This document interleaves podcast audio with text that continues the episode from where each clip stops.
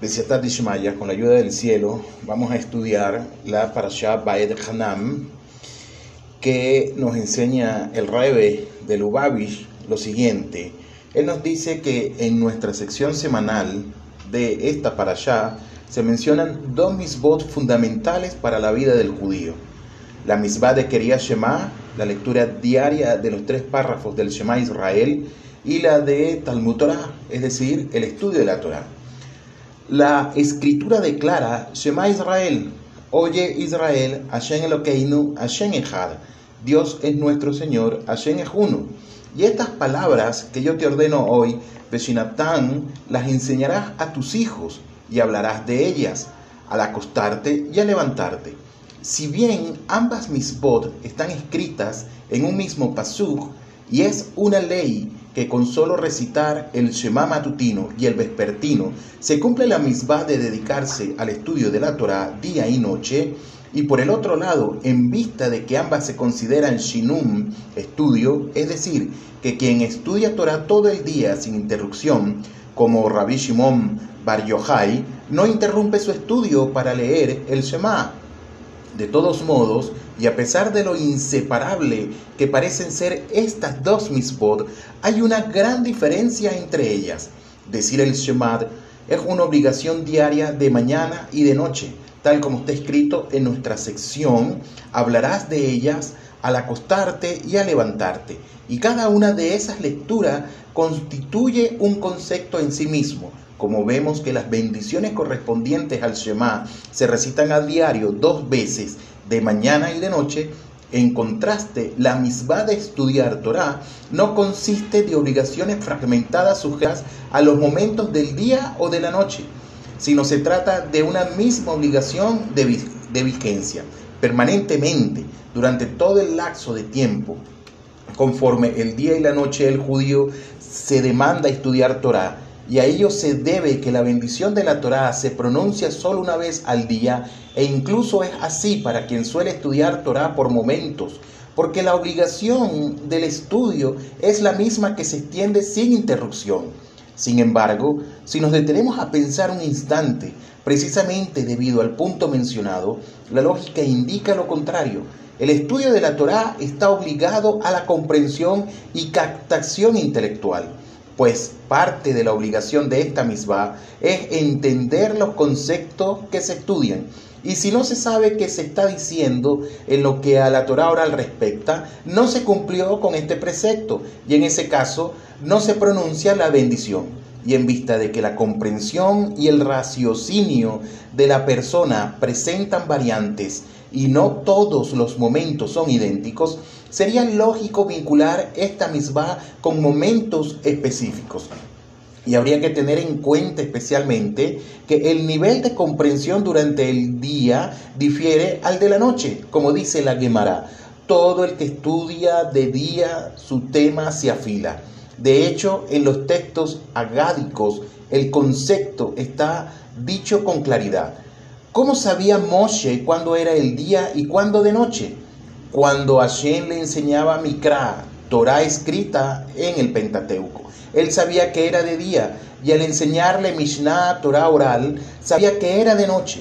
Vemos de aquí que desde un principio, en la entrega de la Torah por parte de Hashem a Moshe, ya habían diferencias en el estudio dependiendo si era de día o si era de noche. En cambio, la misma de recitar el Shema consiste en que cada Yehudí acepte todo el tiempo el yugo celestial y sea consciente permanentemente de la unicidad de Hashem.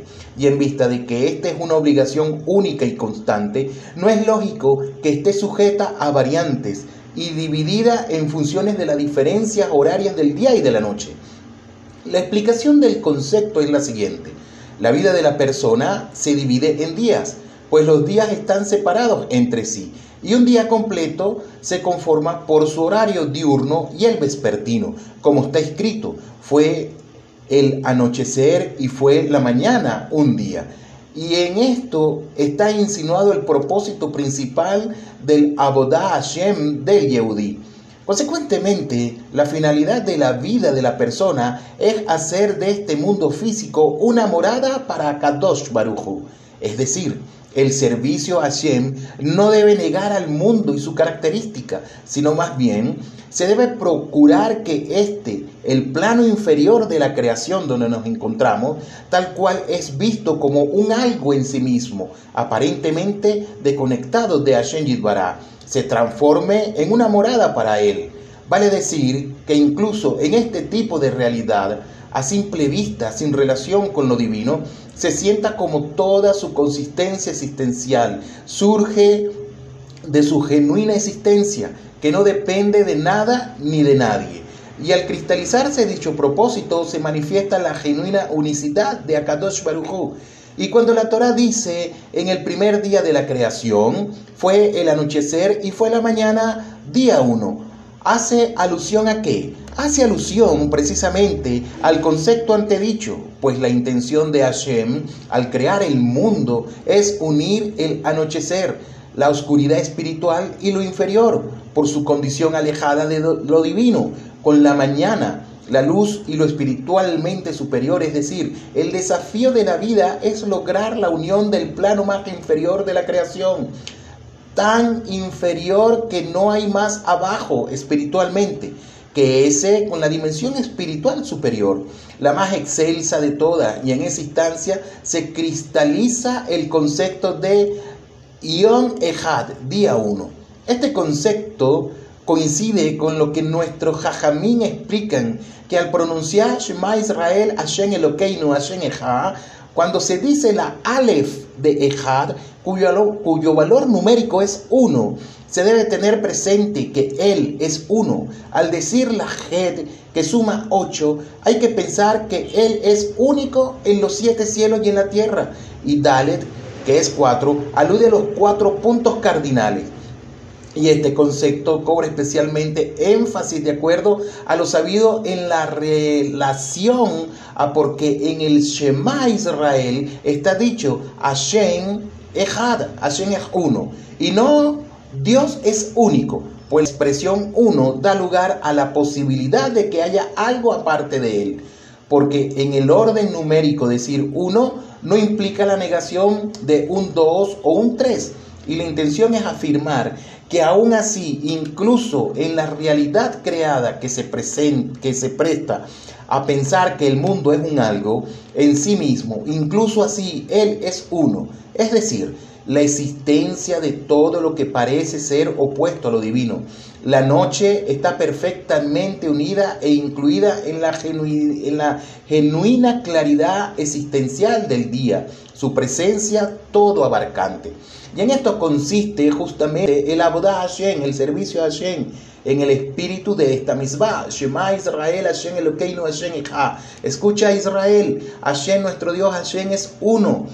Es el esfuerzo concienzudo por parte de la persona para aceptarlo a Hashem como rey en lo alto, abajo y en los cuatro puntos cardinales.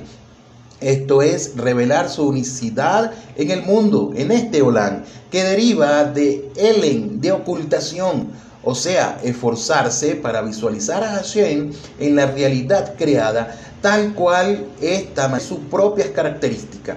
Y a esto se debe que la misma de recitar el Shema se vincula con los horarios matutino y vespertino, no para enfatizar la marcada diferencia que hay entre ellos, sino lo cierto es lo contrario, para ejercer influencia en los dos estados opuestos de día y de noche y unificarlos en un día, día uno esto es la manifestación de la unicidad de Hashem en la realidad creada. En cambio, la Torah, que es la sabiduría de Hashem, no es tomada por las cuestiones mundanas, solo se introduce en ellas, no se relaciona con la realidad física interior, considerando sus parámetros materiales pues ella, es decir, la Torá, está más allá de poder ser aprehendida o alterada a través de la creación y dentro de esta, incluso luego de que la Torá descendió gradualmente por etapas de ocultaciones hasta que se invistió en cuestiones materiales,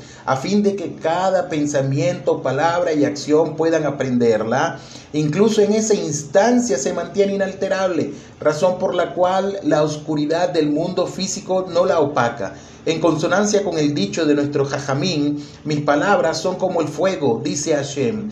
Y así como el fuego no recibe impureza, mis palabras tampoco. Quiere decir que desde la mirada de la Torá no se ven las características propias de la realidad creada. Por eso también la obligación de estudiar Torá no está sujeta a las propiedades particulares del día y de la noche. Otra explicación, el propósito de la misma de la lectura del Shema en la vida del Yehudí es como antes se dijo, lograr la unicidad de Akadosh Baruj en el mundo. Esto no significa que la acción de esta misma solo consigue manifestar en nuestra realidad que el mundo ante Hashem es de existencia nula, sino el objetivo es suscitar en el mundo este nivel de sumisión absoluta ante Hashem, pues de eso se trata el tema de la unicidad divina, a partir de la diversidad generar, eh, perdón, a partir de la diversidad generar la unicidad. Esto coincide con la exactitud de las palabras de nuestro Jajamín antes citadas al explicar el concepto de la lectura del Shema. Corónalo como rey en lo alto, en lo bajo y en los cuatro puntos cardinales. Mas no es necesario, es decir, la persona es quien corona a Hashem como soberano sobre la creación. Y al ser así, que la realidad creada se transforme en existencia nula ante Hashem depende del esfuerzo de la persona. Es ineludible que en el mundo se generen diferentes niveles de, consciente sumisión hacia la divinidad. Pues en el Abodá Hashem de la persona no todos los momentos son iguales y está bien que así sea ¿Por qué? Porque el genuino servicio debe consistir en avanzar de fortaleza en fortaleza, elevarse constantemente de un nivel a otro diferente y más excelso, y se entiende que a todo elevado nivel espiritual que la persona accede y asciende, esto significa metafóricamente el Shema diurno, por más que esté en un estado de día y la luz en comparación a su categoría espiritual anterior, debe sentir, y es así verdaderamente, que todavía no es suficiente y que de él se demanda alcanzar un nivel superior. Es decir, uno debe sentir que el grado de sumisión a Hashem que en ese momento ejerce sobre el mundo se considera noche. Esto representa el Shema nocturno en comparación a un escalafón superior, el día, y así sucesivamente. Así visto, el estado de unicidad generado a través de la toma de conciencia que en definitiva todo lo que existe es nulo ante Hashem, nuestro abodá en el espíritu del Shema Israel. Varía y se eleva conforme los estados de día y noche de uno mismo. Y a ello se debe que la misma de la lectura del Shema esté sujeta a los horarios diurnos y nocturnos, en consonancia con un espíritu propósito y modo como debe llevarse a la práctica. En cambio, la Torah, cuyo objetivo no es general, generar el estado de unicidad en el mundo, como antes fue explicado, dado que desde su perspectiva la creación es de sustancia existencial nula. Entonces, no le concierne el tema de elevaciones graduales en el nivel de sumisión y anulación a Hashem. Por eso, ella no está sujeta a los estados de día y noche. Hay otra diferencia entre estas dos misbod en vista de que el sentido conceptual de la lectura del Shema es que el Yehudí, con su esforzado servicio al creador del universo, genere en la diversidad del mundo la sumisión absoluta al creador único, dado que la luz divina del alma no siempre ilumina en uno de la misma manera. En la práctica se presentan variantes en el nivel espiritual de la Bodá A veces se goza de un estado de día y claridad y otras veces se está en la noche, como está escrito, el hombre justo se cae siete veces y se levanta. De todos modos, la intención de Hashem es que la persona no se perturbe por sus diferentes estados y se dedique a esta labor espiritual incluso cuando para él sea de noche. Y a esto se debe que la misma de la lectura del Shema esté esté parametrizada según los horarios diurnos o vespertinos, porque de hecho del Yehudí se demanda realizar este servicio tanto de día cuando en su alma ilumina la divinidad y en ese caso se requiere un estado de sumisión superior e incluso en momentos de oscuridad y ocultación divina de noche, en contraste, el nivel espiritual de la Torá es tal que es, está más allá de lo que uno puede lograr con su servicio en este mundo físico. Por eso, en relación a ella, no son concernientes las variantes horarias del día y de la noche. Aún así, para que la persona pueda superarse a sí misma y efectuar su servicio a Hashem incluso de noche, a pesar de que esté en un bajo nivel espiritual en ese momento, necesita de una concesión de fuerza que provenga de un estado espiritual que trascienda todas las eventuales variaciones de modo que les dé fuerza para imponerse a los cambios y generar un estado de sumisión de la materia hacia la divinidad más elevada, aun cuando sea de noche. Esta es la fuerza de la Torá inherentemente incluida en la lectura del Shema, dado que el recitado del Shema, si bien es una misbah, forma parte de la Torá como antes se explicó. Por eso contiene en sí también la virtud distintiva de la Torá, o sea, cuando el judío lee los párrafos del Shema Israel, atrae hacia su fuero íntimo la cualidad de la Torah que trasciende todas las variaciones y le concede la energía necesaria para el Abodá Hashem en la noche.